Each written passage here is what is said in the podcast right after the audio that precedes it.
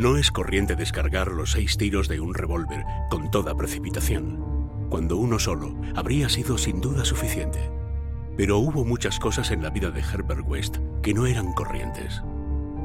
No es habitual, por ejemplo, que un médico recién salido de la universidad se vea obligado a ocultar los motivos que lo impulsan a elegir determinada casa y consulta. Sin embargo, ese fue el caso de Herbert West. Cuando obtuvimos él y yo el título de la Facultad de Medicina de la Universidad Miskatonic y tratamos de paliar nuestra penuria instalándonos como facultativos de medicina general, tuvimos mucho cuidado en ocultar que habíamos elegido nuestra casa por su aislamiento y su proximidad al cementerio. Un deseo de soledad de esta naturaleza rara vez carece de motivos. Y como es natural, nosotros los teníamos también. Nuestras necesidades se debían a un trabajo claramente impopular. Externamente éramos médicos tan solo, pero por debajo de esa superficie había objetivos de una importancia mucho más grande y terrible, ya que lo esencial en la vida de Herbert West era la búsqueda en las negras y prohibidas regiones de lo desconocido, en las que esperaba descubrir el secreto de la vida y de devolver la animación perpetua al barro frío del cementerio. Una búsqueda de ese género requiere extraños materiales, entre ellos cadáveres humanos recientes, y para mantenerse abastecido de tales elementos indispensables, uno debe vivir discretamente y no muy lejos de un lugar de enterramientos anónimos. West y yo nos habíamos conocido en la universidad y fui el único que simpatizó con sus espantosos experimentos. Gradualmente me había convertido en su ayudante inesperado, y ahora que abandonábamos la universidad, teníamos que seguir juntos. No era fácil que dos doctores encontraran salida juntos, pero finalmente, por influencia de la universidad, se nos proporcionó una consulta en Bolton, pueblo industrial próximo a Arkham, la sede universitaria. Las fábricas textiles de Bolton son las más grandes del Valle de Miskatonic y sus operarios políglotas no han sido jamás pacientes gratos para los médicos de la localidad. Elegimos nuestra casa con el mayor cuidado y adoptamos finalmente un edificio ruinoso, próximo al final de la calle Pond, a cinco números de nuestro vecino más cercano, y separada del cementerio tan solo por una extensión de pradera cortada por una estrecha franja de espeso bosque que hay al norte. Dicha distancia era mayor de lo que hubiéramos deseado. Pero no encontramos una casa más cerca, a menos que nos hubiésemos instalado en el otro lado del Prado, lo que quedaba muy retirado del distrito industrial. Pero no estábamos demasiado descontentos, ya que no teníamos vecinos entre nosotros y nuestra siniestra fuente de abastecimiento. El camino era largo, pero podíamos transportar nuestros mudos ejemplares sin que nadie nos molestase. Nuestro trabajo fue sorprendentemente abundante desde el principio mismo lo bastante abundante como para satisfacer a la mayoría de los jóvenes doctores, y lo bastante abundante para resultar un aburrimiento y una pesadez para aquellos estudiosos cuyo verdadero interés residía en otra cosa. Los trabajadores de las fábricas eran de inclinación algo turbulentas. Así que además de sus numerosas necesidades de asistencia médica, sus frecuentes golpes, cuchilladas y pendencias nos daban mucho trabajo. Pero lo que verdaderamente acaparaba nuestro interés era el laboratorio secreto que habíamos instalado en el sótano. Un laboratorio con su mesa larga bajo las luces eléctricas, donde en las primeras horas de la madrugada inyectábamos a menudo las diversas soluciones de West en las venas de los despojos que sacábamos de la fosa común. West experimentaba febrilmente, tratando de encontrar algo que pusiese en marcha de nuevo los movimientos vitales tras haberlos interrumpido ese fenómeno que llamamos muerte, pero chocaba con los más horrorosos obstáculos. La solución debía tener una composición especial según los distintos tipos. La que servía para los conejillos de indias no valía para los seres humanos, y cada clase requería sensibles modificaciones. Los cuerpos tenían que ser excepcionalmente frescos, dado que una ligera descomposición del tejido cerebral hacía imposible que la reanimación fuese perfecta. En efecto, el mayor problema estaba en conseguir cadáveres suficientemente frescos. West había tenido experiencias horribles durante sus investigaciones secretas en la universidad con cadáveres de dudosa calidad. Las consecuencias de una animación parcial o imperfecta eran mucho más horrendas que los fracasos totales y los dos teníamos recuerdos pavorosos de ese tipo de resultados. Desde nuestra primera sesión demoníaca en la granja deshabitada de Meadow Hill, Arkham, no habíamos dejado de sentir una secreta amenaza.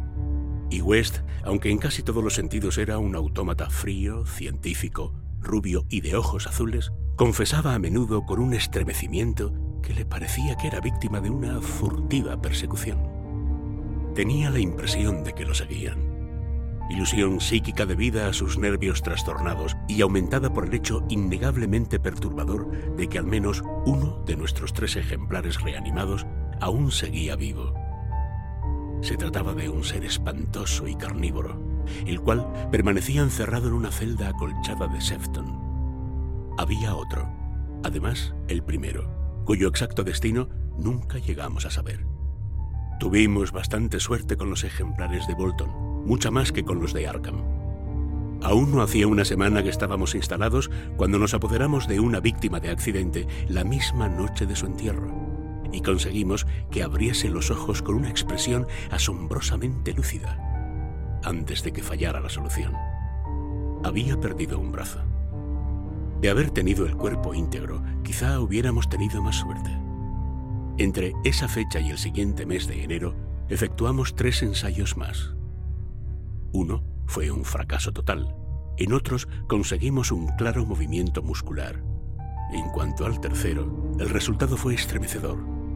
Se levantó por sí solo y emitió un sonido gutural. Luego vino un periodo de mala suerte. Descendió el número de entierros y los que se efectuaban eran de ejemplares demasiado enfermos o mutilados para poderlos aprovechar nosotros. Seguíamos la pista a todas las defunciones y circunstancias en que éstas ocurrían con un cuidado sistemático. Una noche de marzo, sin embargo, conseguimos inesperadamente un ejemplar que no provenía de la fosa común. El puritanismo imperante en Bolton tenía prohibida la práctica del boxeo, lo que no dejaba de tener las lógicas consecuencias. Los combates mal dirigidos entre los obreros era cosa corriente y de vez en cuando traían de fuera algún campeón profesional de escasa categoría. Esa noche de finales de invierno habían celebrado un combate de este tipo, evidentemente con desastrosas consecuencias ya que vinieron a buscarnos dos polacos asustados suplicándonos en un lenguaje casi incoherente que atendiésemos un caso muy secreto y desesperado. Lo seguimos hasta un cobertizo abandonado, donde todavía quedaba un grupo de espectadores extranjeros, observando asustados un cuerpo negro que yacía exánime en el suelo. En el combate se habían enfrentado Kid O'Brien, un joven torpe y ahora tembloroso, con una nariz ganchuda muy poco irlandesa, y Buck Robinson, el betún de Harlem. El negro había sido noqueado y tras un breve examen nos dimos cuenta de que no se recuperaría. Era un ser repugnante, con pinta de gorila, unos brazos anormalmente largos que me parecían de manera inevitable patas anteriores, y una cara que irremediablemente hacía pensar en los secretos insondables del Congo, en las llamadas de Tam Tam bajo una luna misteriosa. El cuerpo debió de tener peor aspecto en vida, pero el mundo contiene muchas fealdades. Aquella gente despreciable estaba asustada, ya que no sabían qué podía exigirles la ley si el caso llegaba a conocerse. Y se sintieron muy agradecidos cuando West, a pesar de mis involuntarios estremecimientos, se ofreció a librarlos del cuerpo en secreto, puesto que conocía muy bien sus intenciones. Había una luna resplandeciente sobre el paisaje sin nieve pero vestimos el cadáver y lo llevamos a casa entre los dos por las calles desiertas y el campo. Del mismo modo que transportamos un cadáver parecido una horrible noche en Arkham. Nos dirigimos a casa por el campo de atrás. Entramos el ejemplar por la puerta trasera. Lo bajamos al sótano y lo preparamos para nuestro experimento habitual. Nuestro miedo a la policía era absurdamente considerable aunque habíamos calculado nuestro recorrido de forma que no nos tropezamos con el guardia que hacía ronda por aquel distrito. El resultado fue enojosamente decepcionante. Con su aspecto horrendo, nuestra presa fue totalmente insensible a todas las soluciones que inyectamos en su negro brazo. De modo que como se acercaba peligrosamente la hora del amanecer, hicimos lo mismo que con los demás. Lo llevamos a rastras por el prado hasta la franja de bosque próxima al cementerio de enterramientos anónimos, y lo enterramos allí, en la mejor sepultura que la helada tierra nos permitió. La fosa no era demasiado honda, pero era tan buena como la del ejemplar anterior, aquel que se había levantado y había proferido un grito. A la luz de nuestras linternas oscuras, lo cubrimos cuidadosamente con hojas y ramas secas, seguros de que la policía no lo descubriría jamás en un bosque tan oscuro y espeso. Al día siguiente me sentía alarmado, ya que un paciente me trajo la noticia de que se sospechaba que habían celebrado un combate y que había muerto alguien. West tenía otro motivo de preocupación. Por la tarde lo habían llamado para que atendiese un caso que acabó de forma amenazadora. Una italiana se había puesto histérica porque se le había extraviado el hijo, un chiquillo de cinco años que había desaparecido por la mañana y no había vuelto para comer y presentaba síntomas sumamente alarmantes dado que padecía del corazón. Era un histerismo estúpido, ya que el chico se había escapado más de una vez. Pero los campesinos italianos son extraordinariamente supersticiosos, y esta mujer parecía tan angustiada por los presagios como por los hechos. Hacia las siete de la noche, la mujer falleció, y su frenético marido armó un escándalo espantoso, empeñado en matar a West, a quien culpaba furiosamente de no haberle salvado la vida. Los amigos lo sujetaron cuando lo vieron sacar un cuchillo. Pero West se marchó en medio de inhumanos alaridos, maldiciones y juramentos de venganza. En su último dolor, el hombre parecía haberse olvidado de su hijo, que aún no había regresado, entrada ya la noche. Se habló de buscarlo en el bosque, pero la mayoría de los amigos de la familia se ocuparon de la difunta y del vociferante marido. Total, la tensión nerviosa a la que se vio sometido West fue sin duda tremenda. El pensar en la policía y en el italiano loco lo agobiaba tremendamente. Nos retiramos a descansar alrededor de las once, pero yo no dormí bien. Bolton contaba con un cuerpo de policía sorprendentemente eficaz pese a ser un pueblo pequeño.